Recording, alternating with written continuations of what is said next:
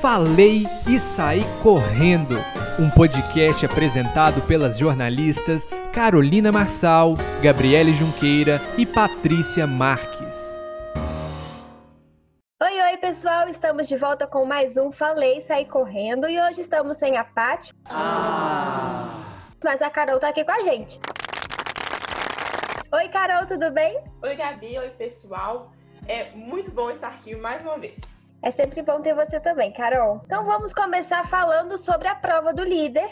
O João venceu. Uma disputa ali entre ele e a Camila. O que, que você achou sobre a prova, Carol? É uma das provas mais fáceis que eu já vi dentro do Big Brother. Muito dinâmico, muito legal.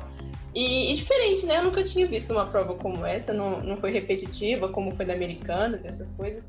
E eu achei muito legal. Achei muito bom o João ser líder. Eu tava torcendo entre ele e a Camila quando ficaram os dois né? E eu, tanto ela quanto ele, para mim, seriam ótimos líderes, eu gostei muito.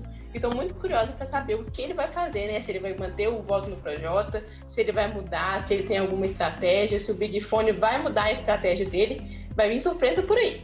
Também gostei bastante da prova. Ela me lembrou aquela prova que a Thelma ganhou ficou um pouco parecida, né? Era também de pontuação assim. Aí na hora que começou a prova, me veio na cabeça essa prova da Telma. Para mim, não importava naquele momento se fosse o João ou a Camila. Eu até cantei essa pedra no último podcast, porque eu queria muito ver um dos dois sendo líder nesse momento do jogo. Então, Gostei muito da liderança do João. Senti ele um pouco assim na hora de escolher o VIP, né? Você já começa a ver as decisões ali. É, falando de liderança, vamos já falar sobre a expectativa do paredão, Carol, já para puxar? O que, que você acha que o João vai fazer?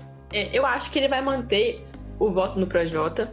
Acho que é o principal alvo dele. Mas tudo vai depender de outras coisas, né? Do Big Fone é, e tudo mais. Então, sem contar com isso, se fosse só para ele indicar, eu acho que ele iria no Projota. E uma segunda opção, eu não sei, ele, eu acho que ele colocaria o Rodolfo caso o Projota tivesse já indicado ou alguma coisa assim. Mas acho que ele mantém o voto dele no Projota. Eu também acho que o voto vai ser no Projota, mas só para explicar para o pessoal, vai ser assim, gente. A dinâmica dessa semana vai funcionar da seguinte forma: o Big Fone vai tocar amanhã e quem atender indica três pessoas direto ao paredão. Aí no domingo, o líder vota, a casa vota. O indicado do líder tira uma pessoa do paredão, dessas três que foram escolhidas pelo Big Fone. E aí as restantes jogam um bate-volta. Como não dá para prever o, o Big Fone, Carol, quem é o indicado da casa dessa semana? O que, que você acha? Lembrando que o Big Fone toca amanhã durante o programa, né? Então é bom a gente ficar atento aí, porque vai ser ao vivo indicado da casa essa semana, poxa, eu não vi um grande conflito essa semana, não teve por enquanto, né? É, que desse muito na cara que seria como foi nas outras semanas com a Carol, com o Nego Di, com a Lumena. Essa semana tá um pouco assim, um pouco surpresa. Vai ser muito surpresa, assim. É, eu não acho que o G3 vai, não acho que a Juliette é indicada, não acho que, que o Gil nem a Sara vão dessa semana. Acho que vão aliviar pro lado deles pode ser que a Thaís vá. Vitube eu também arriscaria. E colocaria a Poca também como um alvo da casa. Também vejo assim. Eu acho que mesmo com essa dinâmica do Big Fone, o G3 eu acho que se salva e vai ficar ali circulando entre Vitube, Thaís, a Poca também. E eu acho que o indicado da casa vai ser a Lumena. Pela articulação do Projota de querer formar votos para se livrar do paredão. Mas ele não espera que vai ser a indicação do líder, né? Mas eu acho que a Lumena também corre grandes riscos de ir ao paredão.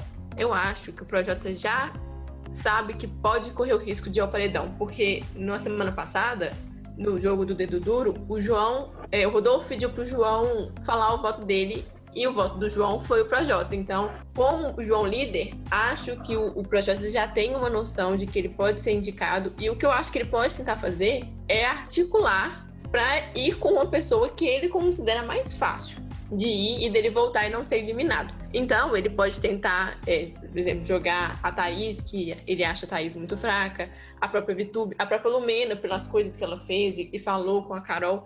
Então, assim, é, eu acho que ele já tem uma noção de que ele corre um risco, só que ele vai tentar convencer as pessoas a votarem em pessoas consideradas mais fracas para ele, entre aspas, é, para ele poder voltar com esse raciocínio da Carol, tá explicado, né, a cara do Projota durante a prova do líder, né? Teve vários prints aí nas redes sociais, a cara dele icônica. Também vi alguns prints de, do pessoal comparando, né? O Projota quis fazer isso, aí aquilo se, é, se voltou contra ele, né? Essa história do Projota é ter as coisas voltadas para ele é muito engraçado, né? Porque desde a primeira semana ele tá tentando fazer alguém se dar mal no, nas primeiras semanas ele combinou com o G15, que ainda na época era grande, é, de colocar o, o, Gil no monstro pro Gil não atender o Big Fone pra fantasia dificultar o processo dele. E quem atendeu o Big Fone? O Gil. De florzinha! Sim. Aí ele falou que se dependesse dele, a Sara não ia comer na, no VIP de jeito nenhum. E quem ganha o líder na próxima semana a Sara, e a Sara vai pro VIP. E de novo ele falou que o João tinha os dias contados depois que ele descobriu o voto, falou que ele ia tirar o João de qualquer jeito, e quem ficou líder? João. Acho que o Projota devia repensar as palavras dele, viu? É, e aquela frase dele também, não preocupa não, que o próximo vai ser você. Essa frase vai virar contra ele essa semana também.